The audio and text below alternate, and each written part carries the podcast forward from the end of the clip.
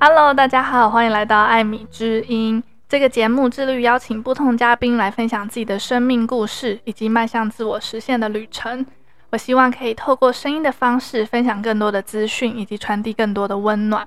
那今天呢，非常荣幸可以邀请到 Journey Africa 的主理人 Joe 来跟大家聊聊南非的大小事。以外呢，这一集呢，还特别邀请到他的妈妈 Kelly 来跟大家一起聊聊游学。那我们先请他们跟大家打个招呼，自我介绍一下吧。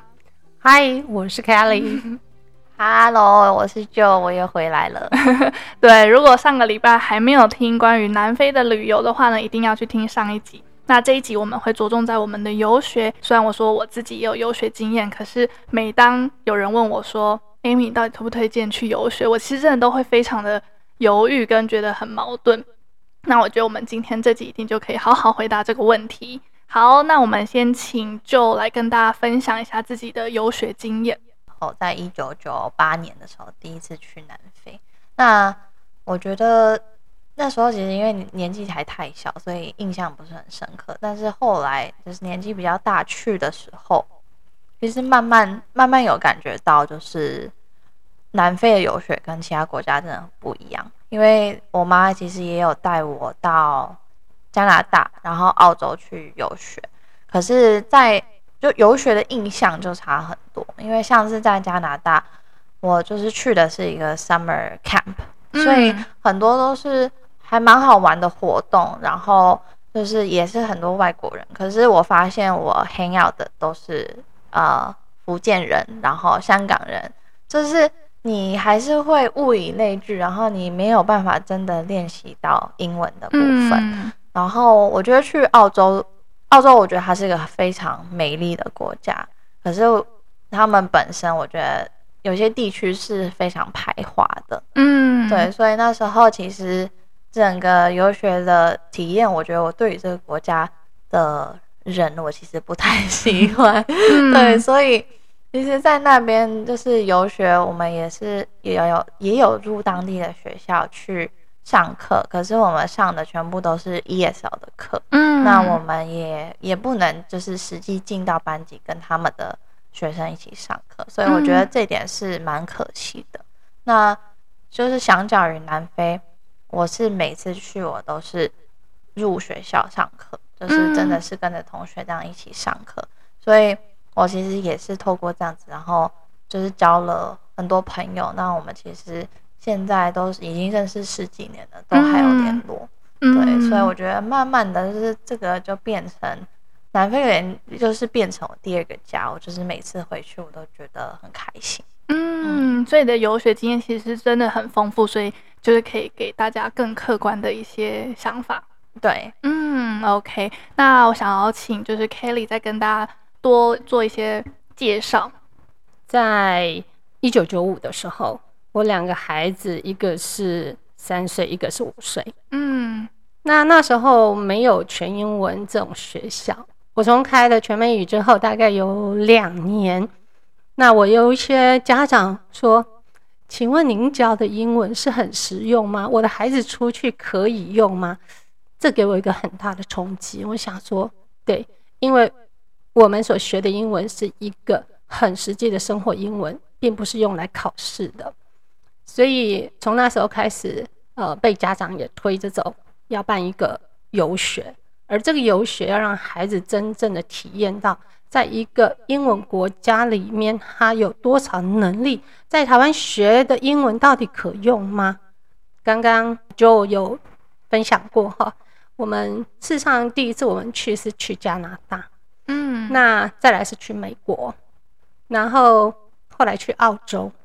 那一个是北半球，所以北半球的国家跟我们的学制都一样。事实上，在那时候只有夏令营，嗯，那或者是只有。类似台湾的补习班，你把它移过去，就是一直上在教室里面上一门课。嗯、我发现这都不是我想要的。那偶然的机会，在一九九八年遇见了一个呃南非的老师。那他说：“你为什么不去南非？”我说：“我们这样一个补习班，怎么去建立一个学校？因为我指定的说，我希望的学生进入一个正式的学校去就读。”因为未来如果他们到国外去，他们读的是学校，不是补习班，嗯、也不是语言中心。嗯，那就这样子。那我想讲到这里，非常多的人会跟我有一个同样的疑虑：南非，那是一个什么样的地方？我甚至于第一次推荐的时候，还有家长问我说，他们是不是骑着狮子去上学？嗯，我 我那时觉得真的，呃，大家都太误解南非了哈。那我也跟呃推荐这位老师，一直到现在我们有十七年的交往了。他也是我一个现在游学的一个学校的呃教学组长。嗯，那他介绍了我南非的这一个教育，事实上它是非常纯正的英式教育。所以在那里，早期的所有学校全部，我讲的是全部，都是由白人、欧洲人所建立的，所以呃，才会要有种族这种区隔。那在一九九四曼德拉嗯、上来，然后破除了这个呃种族的问题之后，才开始学校有了一个比较大的转变跟融入这些优秀的。或者是自以为就是非常白话的这个学校，开始接受了当地的所谓的 Afrikaans 跟 Black 的学生。Kelly，那当时是什么样子的机缘，让你想要创立这样子的美语学校？我想在一个年那一个年代，刚好我我我如果说在呃三十年前的时候，大家都会记得跟现在一个台海危机很类似的情况之下，嗯、非常多人开始移民。嗯，那当时我先生是做建筑业，那我们周大朋友除了建筑业的话呢，就是有很多的建筑师，嗯，那还有一些医生，嗯，这是哦，大概是那时候客户的族群，然后他们邀着我们说，你有没有想要移民？嗯，所以那时候移民的地方一定是美国，那我们也受邀去听移民的讲座，那大部分移民的家庭都变成了一个呃。家庭分离的状况，通常是先生留在台湾，呃，就是赚钱，然后供养太太，带着孩子过去国外。那那时候我问自己说，为什么要这样？到底是为什么？是教育吗？还是只是为了学英文？嗯，那我认为我们台湾的教育并不输于其他国家。大家就知道，台湾的理化，台湾的数学之好。嗯，亚洲人的这个理工头脑之好是众所皆知的，那为什么要到国外去留学呢？为了这样子，然后举家迁移，所以呢，最后解决人就是因为英文，嗯，因为英文会变成了一个呃国际的语言，嗯，所以就是因为这样说，那既然只是因为英文，我就来开一个全美语学校好了，嗯，那。所以这个学校哈，我当初有写了，嗯，应该十二条的宗旨哈。因为我第一个提到，我不是一个教育家，我是呃学财经的，嗯，那我是呃这个理财顾问师，是台湾中小企业第二届的理财顾问师，呃有证书的啊。那那时候要投入这个行业，常常遇到一个人家问我一两个问题啊，一个是。啊，请问您大学读的是呃 major 什么这样子？我说我 major 企业管理。他说哦，那你应该在国外念书吗？我说没有，完全没有。所以那时候有一个这样的挑战，说那你就是从他们的感觉跟眼神，那你凭什么来做全英文学校？嗯、所以我不等他们讲，我就刚刚他说，一个企业学校也是一个企业。你要把一个学校经营好，要把企业的精神带进去。所以企业的条件就是什么？稳固发展，给出最好的品质。所以我不需要是最会做这个产品的人，但是我是一个很会收集人才，去创造一个好产品的一个管理者。所以我觉得我值得。嗯，那我们到现在已经有二十九年的呃这个。呃，创校史了，所以这二十九年来，真的也很值得看到了我们太多学生的成就。嗯，那我觉得更值得是，他们真的不需要为了呃学习英文，然后让家庭这样分离。在我的学校里面，大概有百分之十的学生家长，后来因为他们到了高呃国中的时候，很多在国中的时候就认为啊，那再来他们的英文这么好，有财力的家长就把他们带到国外去生活。嗯、那在我们周遭社区，我就看到两三个家庭，爸爸永远是行之孤单的一个人在生活，我觉得真是真的不值得。嗯。嗯，就是这其实两者是可以兼具的，就是小孩的英文或者小孩的国际观，其实还是可以在台湾好好的被建立。只要说你有找到好的方式或是好的机构，然后让你的小孩去培养，然后也是可以同样在台湾建立很好的家庭关系。是的，嗯，那对于游学，我觉得，呃，这是在我开校，我刚刚讲大概两年之后才开始。嗯那我经历了大概有五年的摸索，一直到一九九八年遇到那位南非老师，然后彻底的去了解了这一个南非的教育系统。嗯，然后我说好，那我们就试试看，试试看。那那时候还没有 email 啊，我们发了，我很记得四十六封的这个传真。用传真已经传了四十六封，大家传了一整个晚上，嗯，传到南北去，然后很焦虑的等，因为我们传的都是给正式的学校，而且这个学校呃，我们有设定区域，因为我们要一个安全，然后还有一个就是说它的天气、气候、生长的地方，还有它的便利性，都必须要兼具。但是这个便利性，我又不希望它是在大都会。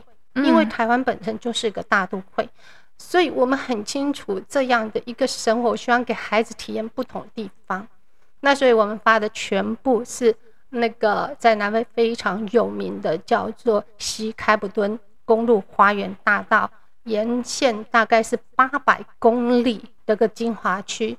那我们发了四十六封信，在两个礼拜后的等待。我们收到了一封蒙特梭利教育中心给我们的回函啊，那时候的兴奋真的难以言喻。我还记得那是一九九九四月，嗯，真的感觉到现在，即便已经二十几年过去了，我想就是大家可能看不到 Kelly 的眼神，但是我真的听到起鸡皮疙瘩。我觉得完全就是可以感受到一个母亲对于孩子的爱，然后。我觉得很棒一点，是因为你也把你的孩子送出去，所以其他家长也会非常的放心，就是非常信任你，然后愿意把自己的孩子交给你。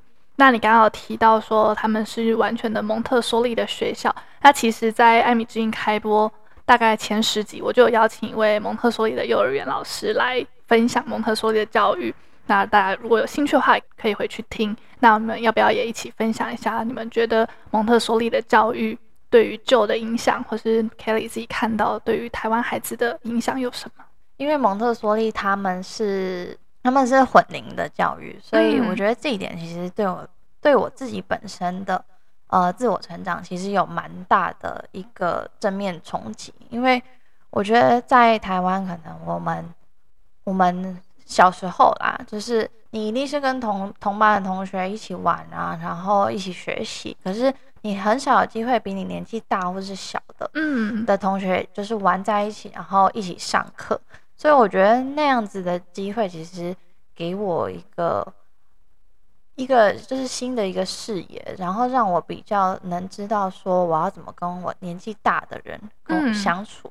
然后我觉得就是在他们的学校，其实对于老师，我们也是就是直接直接称呼他的名字。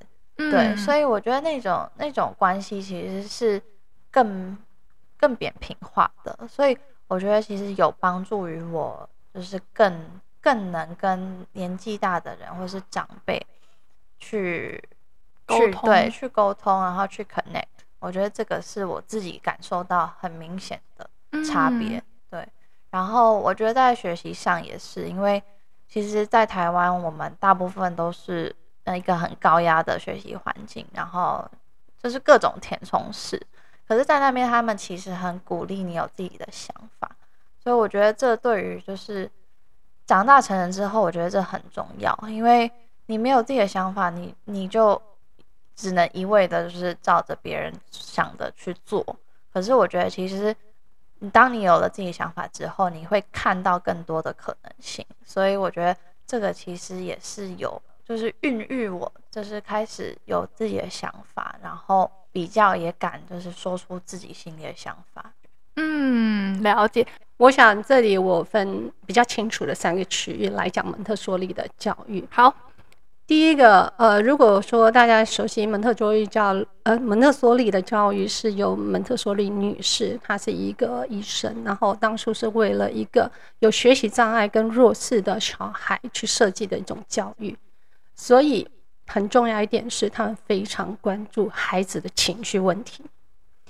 那在过去的二十年，我觉得孩子情绪问题没有这么严重哦。可是现在真的连在台湾，你都看到一个非常严重的情绪问题。那，嗯，由于他的启发点，这个教育是对于一些孩子自我的管理跟自我的控制是不太好的。好，比如说他的学习障碍，他一定是伴随着有好动。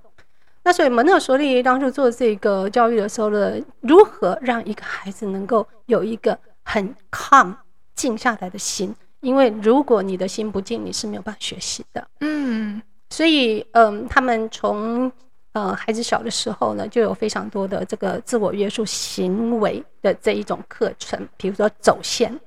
当你情绪不好的时候，你可以去走线，你就跟着线，什么事情都不要想，然后慢慢让自己的心情 calm 下来。第二个，让他去做他喜欢做的东西，也就是说他喜欢学的东西。所以在蒙特梭利的这个教室布置里面有非常多元的。后来台湾有学习叫做角落教学。嗯，那我个人认为台湾的角落教学跟蒙特梭利的自发自动的学习还是有一点点差距了哈。那我今天没有办法在这里要诉说教育的这个部分。嗯，那所以说呢，这是第一个情绪上面蒙特梭利的这个。老师跟他们的教学是非常注重的。那第二个的话呢，就是长幼有序。所以你别看很多人都太误以为了，呃，外国人其实没有什么礼节的，然后呢不尊重师长，然后呢不疼爱幼小。我觉得这个观念可能必须要修正。就像刚刚就的讲的，他们是的这个相处似乎是很扁平化，可是因为他们的三个学龄共同学习。那您就必须要知道的，就是每一个学龄他有不同的基本能力跟他的学识，所以在这学习里面，你必须要知道长幼有序，谁是长者，谁是幼者。所以他们从小的教育，呃，成长孩子必须要帮助那一些比较幼小孩子，然后慢慢在这中间，他会形成一个领导特质。因为他必须要做 demo 给他们看，他必须是一个 model。然后呢，在需要帮助的时候，他们要去帮助那些还不太成熟的孩子。那再来，在同台之间的话也是一样，就是说，不可能同样年龄有同样的能力，尤其这种能力越差距越大了。如果有很好的家庭背景，有很好的家庭教育，比那些弱势孩子确实他们真的懂得比较多。那他们的可以。分享出去的能力也比较多，所以这些孩子其实，在这样的一个群体当中，很容易能够养成了一个帮助他人，然后分享自己的能力的这种 leader 特质。那就一个弱势孩子，他不会觉得他被欺负，他不会觉得我跟不上。为什么？因为大部分教他们的都是比较年长的孩子，所以他们觉得他年长，他本来就应该懂得比我多，不是吗？所以这里就没有一个。呃，就是有同才同才竞争，或是觉得我有点自卑，因为他总是这么好。那么再来，他们对老师的称呼，虽然像台湾的话，有些老师都会非常 teasing 我说 Teacher Kelly，他们在学校就会这样故意加上一个 Teacher Kelly，因为当他们学校去上课的时候，只要我们的学生看到我，一定会冠上一个 Teacher Kelly。可是他们学生叫老师、叫校长、叫谁？都是叫直接叫名字，那很可能就是呃比较尊长哈，比如说校长会加一个那个 Miss 或 Mister 这样子，但是这不代表他们这样的称呼就是不尊重哦。嗯，好，那所以他只是一个表达一个嗯，好，在教育上是这样，就是说我跟你是平等的，嗯，就是这样。好，那他的在学习上是没有尊卑，在学习上，嗯。好，而不是在生活人际关系里面。所以这一点，我想必须要让各位了解蒙特梭利教育哈，这是第二点。第三点，它就是一个以人类跟地球为中心的一个教育。事实上，嗯，呃，我曾经很深入去分过他们的教科教纲，跟我们很不一样一点哈。他们是从世界观谈到一个家庭观，嗯、那我们亚洲人是从家庭观谈到一个世界观。嗯，那你可以说他们语言来就很好笑哈。比如说有一个东西，它在桌子的右右上角，那我们在讲说，哎，你去看那个东西哈，呃，你你可以看到在那个桌子的右上角这样子。那他们会会把这一个哈，在他们的语言里面哈，in the room 哈，on the table at the right corner 这样子。那我们通常都会直指直心，就是那个东西在哪里，然后再往外拓，然后那个房间在哪里这样子，好。所以这也是一个很有趣的，就是说，嗯，像我曾经有一段时间非常的呃 confused，或是有点自我内心的挣扎，在于我们台湾有一句话，哈，啊谚语叫做“自扫自扫门前雪”，嗯，那大家觉得这句话是很自私、很不好，对不对？那我到国外去的时候，他们对我自我要求就是你先把你自己做好，再管别人的事吧。嗯，那我就想到了这件事，就是说，如果每一个人都把自己的家、自己的庭院整理得很好的话，何须其他人去整理其他的地方呢？嗯，所以，呃，就是这样一个观念，我我觉得这是很不一样的。那当然，我们台湾的教育有非常好的地方。也有很多的优势，比如说，我们对于这个呃父母嗯展现出来这一种就是行为上面哈，你可以看到很清楚的是一个礼节教育。嗯、那你居然也会感觉到他们好像什么没有什么礼节这样子，那么也很 surprise 说，呃，我们我们的台湾的孩子哎，怎么可以教的家教这么好？嗯，好，那我我讲。嗯，在台湾的我们出去就是学习别人的优势啦，所以我们台湾的很多的这个优点的话，我就不在这里赘述。嗯，我觉得听了真的 又很感动。我觉得就是妈妈刚刚有分享说，她自己不是教育背景，可是她因为孩子，然后因为接触教育，所以懂得这么多东西。那我觉得更难得的一点是你并没有。把这个这么好的东西，只有给自己的孩子享受到，你还把它分享给很多不一样的孩子。那在这个二十几年的过程当中，你们也几乎去了好多年。那在这些过程当中，有没有一些比较特殊的经历想要跟我们分享的？我要分享一次，真的是这是近年来这些孩子的通病。因呃那一年刚好是在 COVID-19 的前一年，二零一八。那我在暑假带一个团，那个团呢？呃，基本上几乎没有我的学生，我只有一个学生参加。嗯，那因为我们是一个人数大概是一百位所，呃，就是从幼稚园哦到呃高一的这一个学校，所以你可以知道每一个年龄的学生大概低于十位学生。那时候我不可能每年都有足够的学生去开这个游学团，那慢慢的就很多家长会推荐，因为他们觉得很多时候。回来好，我们不谈英文。英文的话呢，他会有三种成长。如果英文很好的孩子，他会觉得哇，我要把英这个英文事实上是很好用的。然后他在一个全英文的环境之下，会进步的非常的大，真的叫做 dramatic。嗯，那第二个就是英文不好的孩子的话，他会觉得英文没那么难嘛，我在这里我讲什么破英文，大家都能听得懂，所以。没有那么可怕，所以他回来的时候有一个很大很大的动机，说我要把英文学得更好。嗯，好，那他再来吧。第三个就是行为上的改变。呃，二十年来的团，我可以告诉各位，我们几乎没有一个团看一个月里面哦看不过十个小时的电视，没有影片，没有电视，没有三七没有三七的手机都没有，嗯、然后他还活得好好的，嗯，而且回来都很感激。好。二零一八年的这一个团有两个学生，他爸爸是做台湾的精密工业，然后他在南非有卖那个水龙头，很大的一个厂商。那他的孩子在台湾从国中到高中一直读私立学校，可是这过程转了四个学校，那一直没有办法稳定的如他父母所愿的读得很好。那有一个更重要一点就是，只要你叫他要出门，刚好我一定要手机，我一定要手机。所以那时候那个孩子已经是国一要升国二，那老大的话是好像是国三。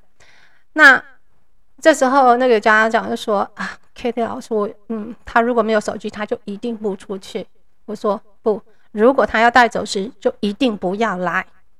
那妈妈很为难，所以我们沟通很久，我们就想出了一个办法，有点就是欺骗孩子。我说他妈就告诉他，你带手机去，可是只有一个条件哦，你不要被老师找到，你要把它藏得很好。只要你不被老师找到，你就带去吧，这样子。嗯、那我们当然知道啊，那我们就呃出发的那一天，就在我们学校，我们所有的呃这个同事的话会帮忙看所有学生带的。物品，那其实这个这个是过去的习惯，就是说他们什么东西带了什么东西，是不是用什么什么这样子，有没有需要，然后检查还是，然后也看一下有没有贵重的东西，我们要特别做处理或保管。OK，所以当然我们就收到了他的手机了。可是呢，我们在一个小时就要上车坐到桃园机场，所以那个孩子跟他妈妈约定是，只要你的手机被找到，我也没有办法。好，所以他们就跟我去，那一团就有去。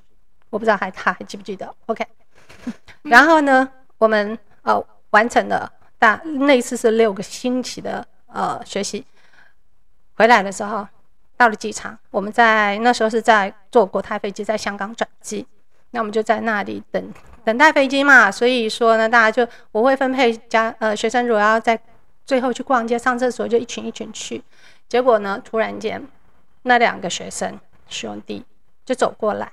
拿了一封信给 Joanne，拿了一封信给我，但是他买给 Joanne 的礼物我比较喜欢，那个礼物还存在。他们说是一个很有名的，就是卡通的那个零钱包，里面写了一封信。我的信是这样子的：Teacher Kelly，我非常感谢你，然后让我这次的机会来参与这样一个团体，我从来没有想到过。我可以两个月不碰手机，不跟手机，不和我的同学交谈，然后我在那里过得这么的快乐。我真的希望我就可以直接就留在南非，你知道吗？你应该看到直接哭出来。真的，真的，我是含着眼泪到现在想到，我就觉得哇，真的太感动了。那其实后来结结局我不知道会是怎么样，因为他他们住在彰化，那我请他爸爸妈妈。共同来谈这个孩子，因为他这个孩子其实在成长里面有很多过程，他爸爸妈妈真的很忙，所以妈妈是予以求，那爸爸的话呢就是忙于事业。那后来我告诉这个孩子，您可能需要用什么方向来带他这样子。那我不知道结局是什么，但是我非常感动的，这是这个学生后来第二个学生也产生了，就在今年，嗯所以这真的是。非常非常深刻的一个经验。嗯，其实我们在录音之前，我们就是有聊过一些关于自己对于教育啊，或者自己创业的一些想法。然后，因为 Kelly 她本身有就是三十年创业经验，所以其实我也从她身上学到很多。那我觉得，嗯、呃，其实对我来说，我会觉得说，其实 Kelly 你已经做了这么久，其实对我来说，你其实已经可以退休了。可是我刚刚听完之后，我就觉得说。难怪你会想要继续做，就是教育这个坑真的是跳进去你就很难出来，就是真的会想要做到死死。它变成一种责任，嗯，然后有时候你会问自己说，呃，我真的尽了我的责任吗？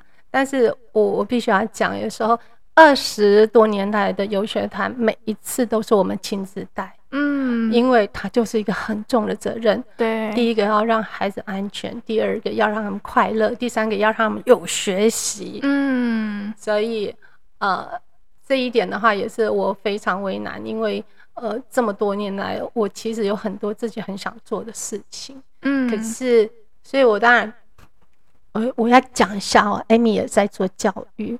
哦，好希望有一个人呢，能够呃一起来把这个棒子给接下去。怎么自己突然在艾米之音说了这些话？对啊，我觉得如果未来有机会可以合作的话，一定会是一个很棒的的产品。因为其实我自己做教育的初衷理念也是希望说可以影响不一样的孩子。因为其实我不是一个很 typical 很很优秀的台湾学生，但我从小就是受台式教育。可是我很幸运。就是我可能自己摸索，或者是家长也很支持，所以我还可以好好的走出自己的路。但是我真的以前在台湾的教育底下，我其实是很挫折的。可是就是因为这样，所以我更可以感同身受，说有一些孩子他真的不太适合这样的体制，但难道他就不不值得有适合他的生活吗？所以说我觉得这就是我们可能想要做教育很重要的一个理念。好，那我们带回来游学，因为我相信很多同学都会想要来聊游学。其实我第一次游学是去俄罗斯，就是我那个时候，嗯，跟学校的大学团，然后就去俄罗斯游学。然后那时候是我第一次出国，就大学第一次出国，然后我就去了这个这么酷的一个地方。然后但去那边就是想要学俄文啊，然后又跟一一群同学一起。可是我觉得真的游学就是游在前面，然后我跟很多人聊过，不管是去美国、加拿大，像你们说的澳洲，其实游学真的是游在前面，学真的是就是随便学，因为就是两三个月的时间，老师能教你的也很有限，他也知道你是来玩，然后呢，同才就是来自各个不同国家的非母语者，所以其实你真的就是换个地方出去玩，然后老师就变成。保姆 就是这样子，所以然后那个花费又很贵，然后就像你们刚刚前面说的，它就是暑假的时间，所以你其实根本就没有机会可以去到现场，然后跟当地的学生做这个互动。所以即便我后来硕士去英国念，其实我也花了很多的时间去适应，因为我以前并没有这样子的经验。所以我觉得，嗯、你们刚刚跟我分享南非的那些课程，然后实际的去。参与他们学校的教学，我觉得这点真的是非常的难得。然后我之前有看 Joe 的影片，然后你有跟我分享说，在里面就是在南非的教育，还是说是在你们那个学校的教育里面有一个课程叫 Occupation，你要不要跟大家分享一下？哦，对，如果大家没有去看那支影片的话，可以去看一下。嗯、对，我就是聊，就是我在南非游学的一些呃经验，然后还有我觉得他们这个学校很特别的地方，因为。其实蒙特梭利教育，他们其实很重视学生呃实际的一些 practical 的 skills，所以我们其实，在那边呃上了国中之后，你就会有这个 occupation 的工作。那它就是就是顾名思义，你就是真的是在工作。那就是学校会有不同的 occupation 你可以选。那大部分男生的话，就是做一些比较 heavy work，他们可能就是去喂牛啊，然后。呃，照顾羊，然后那个鸡，然后还有砍柴，对，然后或是做学校的地砖，所以就是男生大部分做这个，那女生的话，我们可能就是呃种花种菜啊，然后做那个果酱，对，嗯、所以我们就是上就是实际当当天的那个课程开始之前，我们就会在早餐过后先做 occupation，那我觉得就是。其实这个很早接触，我觉得对于小朋友有一个很正面的一个影响，因为他会知道说，啊、这个这个工作它是有一个价值存在的。因为我们其实工作，我们是呃，也不要说领薪水，就是我们是有一个 reward 的，就是我们是可以自己把啊、像是我们养的鸡的蛋啊，拿去市场卖，因为学校。在夏天的时候，其实就有一个 Friday Market，那就是其实是整个小镇都很知名的一个 market，所以大家都会来。那我们就会卖这些我们自己可能手做果酱或是蛋啊这些东西。那我们卖的东西，我们就可以在学校的那个 Talk Shop，就是有点类似呃一个很小的杂货店，而且它是移动式的杂货店，它其实就是一个。一个有轮子的柜子，然后就是里面摆满各种零食，嗯、然后我们就可以自己买，然后然后自己跟同学做交易这样子。嗯、所以其实不不只是带到工作上的这个观念，然后其实也有一部分是关于自己的理财，因为我们其实在学校我们也要有存一本 checkbook，嗯，所以我们都要记账说，哦，我们今天卖了多少钱，然后我自己在 talk Shop 花了多少钱。对，那老师也都会帮我们，就是啊、呃，就看我们记录正不正确，这样。对，嗯、所以我觉得就是，嗯、呃，台湾教育可能就比较缺乏这一块，就是生活上的这些很必要的 skills。嗯，这是真的。这个前阵子我才跟我朋友聊到，就是说，其实我觉得在台湾，大家真的很希望把自己的小孩教得非常的优秀，然后未来就是当工程师，不然就是医生。可是其实真的不见得每个人的志愿在那边，或是自己的理想是在那边。然后大家可能就是一直被要求要好好读书，都不要管东西。然后你要补习，你要买什么东西，妈妈就尽可能买给你。所以其实我们从小是没有什么理财观念。然后一直到了大学毕业，然后大家发现钱很重要，投资很重要，理财很重要，所以就全部都必须要从大学之后才可以开始学。所以我就觉得这个东西真的相对可惜，就很多东西好像都是你大学之后才能学的，包含谈恋爱。我常常觉得。这个部分我不知道你们怎么想，但我常常觉得有很多的事情其实是从在学校的时候，我们其实就可以好好的去把它建立起来。那大家出社会之后就可以相对轻松一点点。嗯，然后我在这里呢，我想溯源一下这个 occupation 它怎么来的哈。好，那这也是有关于蒙特梭利教育哈一件事情。蒙特梭利教育事实上只是一个一个呃模式，哈，一个教育的模式。那由于每个国家的发展事实上它很不一样，那 Teddy 也就是南非开普敦蒙特梭利完全中学的这个创校长，当初为什么会做 occupation？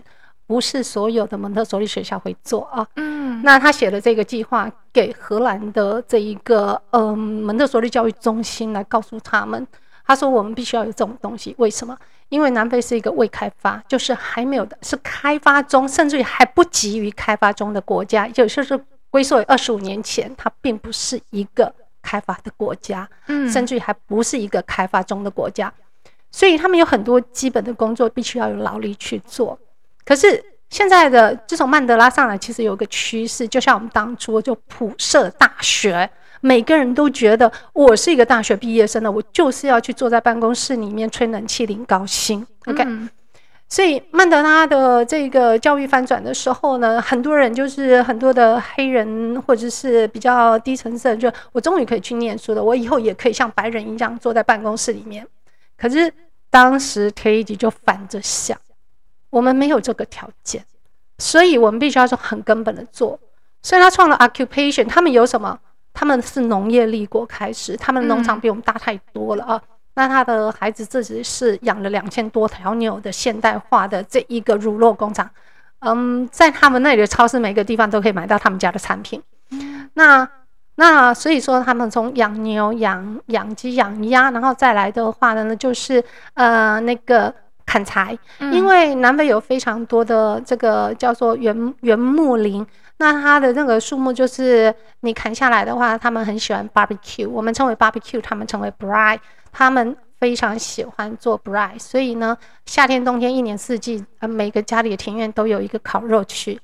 那所以要很多的柴哈，那砍柴，然后再来就是做砖哈，因为那个砖的话，他们用处非常多。你要知道，基础建设通通要用到哈。那像这些工作，还有就是种蔬菜、果蔬，还有呃那个雨水，呃就是鱼菜共生这些，通通在 occupation 里面。那有一年，其实呃，我们刚去的时候，学生都是小学生，所以小学生是不参加 occupation 的。你你参加 occupation 的年龄是国一到国三。嗯，那一直到我的孩子上国中的时候，我才知道哇，occupation 这件事情。然后呢，其实我很高兴他们可以参加。那时候单纯的想法是，你在家里都不曾做过事，我就让你试试看哈，他体力活是多么的困难的。然后呢，我的先生常常告诉我们的孩子就说。你要用下半身赚钱，还是要用上半身赚钱？这是你的决定。可是我们现在的孩子从来不知道用下半身赚钱是什么意思，因为他们不曾劳动过。嗯，所以那时候很开心有这样的一个课程。可是我看了之后想，养牛、养鸡、养鸭，然后做地砖，按在我们台湾好像这个工作是很不上台面啊！我学了这个干什么？所以有一次我很有点就是不太好意思，我问校长，嗯。这是什么样的一个理念？你为什么这么做？他说：“第一点，Kelly，因为教育为什么？教育最后的那一层路是教我们的孩子独立生活。嗯，那你有什么生活条件？然后他说，在我们南非，你有什么生活条件？对不对？创业不需要经济吗？那你自己一个人本身能做的周遭这些事情，你通通可以做，你就可以养活自己。从养活自己开始，再进入到你的理想。”嗯，所以这个很实际的东西。第二个，你看现代，这是我们后来几年跟他谈的。你知道我们台湾企业哈，各国企业都有一个断层，什么呢？现在什么东西都电脑化了？那电脑化是不是要资料输出？是不是要技术输出？是不是要各种的？是那这些数据哪里来？是实体生活经验来的。你才有这个数据。所以现在有个断层，就是高阶技术没有非常传统的这些技术者指导跟指引，你只是用电脑是做不出东西来的。所以现在就是就是有非常多老师傅被找回去的。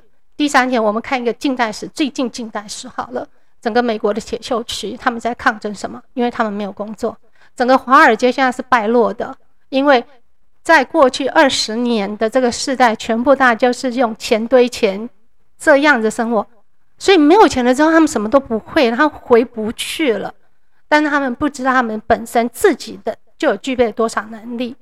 所以现在台湾，我就看到了非常多的所谓的呃叫做新创的孩子，那很多归乡。你知道吗？太多太多了，这种隐形冠军是第二代的孩子带着他们有高度的这个现代化的科技技术回去帮他的父母重新再创造事业第二春。那为什么成功呢？因为他的父母灌输了给他一个最基本实用的知识，所以他们真的脱下了西装，然后呢穿上了雨靴，然后踏进去开始做。农业啊，呃、所以农业、渔业、产业，嗯、然后欧秋啊，嗯，通通是，所以我们现在才有这么多的隐形冠军。嗯、然后为什么台湾现在被重视？就是全世界各国几乎没有办法找到这么多扎实的连贯到现代企业的。所以那时候我听到了，真的是哇，真的是恍然大悟。原来 occupation 的他的一个想法是具有这么长远的一个思考，而真的不是一个体力活。那我也很高兴能够在这里分享，因为很少人知道这一个部分。嗯，而且就还有在影片里面有分享到说，有一个同学他因为睡过头，然后没有去完成他的 occupation。你要不要跟大家分享这个故事？哦，对，因为那时候我们就是国中，我们会住在 hostel 里面，对，然后那时候。就是有一个大我大概三岁的一个算是学长，但是因为我们都是会在 hostel，然后放学的时候 hang out，所以我们都就是算是很很好的朋友。然后结果那一天早上他睡过头，然后他就没有去做 occupation，他的 occupation 是要喂羊。然后那时候因为那时候我们呃我那一年去的时候，其实。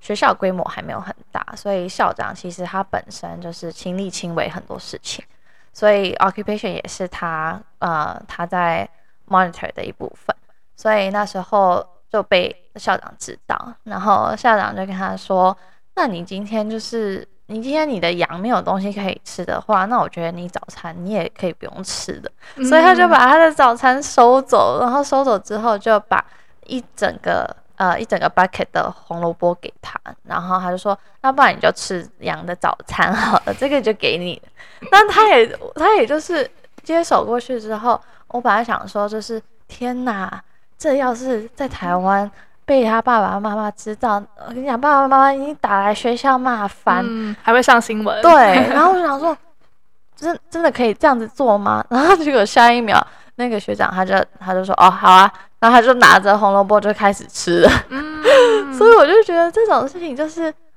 你你就是在那边学习，你其实很多事情你是会有，你会知道说你的后果是什么的，而且是很实际的后果，不是说我就老师就处罚你呀、啊、体罚或是罚写这种，而是就是你真的是要承担你自己做出来的决定的后果，对，所以我觉得这个就是。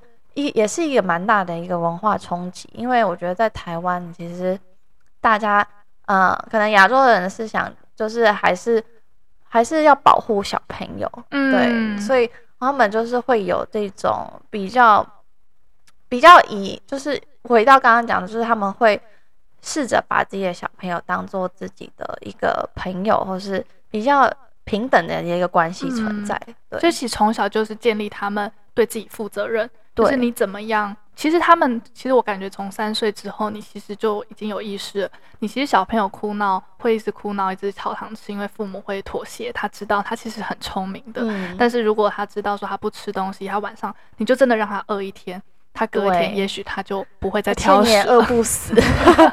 对，对啊、但是就是父母真的要狠下心之类的。嗯，嗯，OK。天啊，真的是非常的过瘾。我们游学都没有聊到，我就把它换那个，没关系，没关系。我觉得差不多在这边可以收尾了。那非常感谢，就是两位母女一起来分享你们的经验。听完之后，真的很希望可以回到小时候，然后拜托妈妈让我去参加这样子的游学团。那我自己呢，因为非常认同他们的教育理念，然后也很喜欢蒙特梭利的教育方式，所以呢，我这边呢有特别问，就是呃，Journey Africa 问他们说可不可以给我们一些游学的名额。所以呢，我们决定在十一月十八号的下午两点钟举办一个线上的说明会。不管你有没有小朋友需要游学，或者是说你自己单纯对于教育很有兴趣。我都非常欢迎你可以来参加这个讲座。那讲座的资讯呢，我都会放在资讯栏，只要点选 Google Meet 的连接就可以准时上线。那如果说那个时候你刚好不能配合，可是你真的非常想要参加这个讲座的话呢，我也会协助录影。所以如果你没有办法参加的话，你只要联系到我，我就会把录影的回放给你们看。那希望可以在讲座遇到大家。那如果说你喜欢艾米之音这集分享的话呢，请不要忘记帮我五星好评加留言。也可以追踪我的 Instagram，有更多日常的分享哦。那我们艾米之音下期再见，拜拜。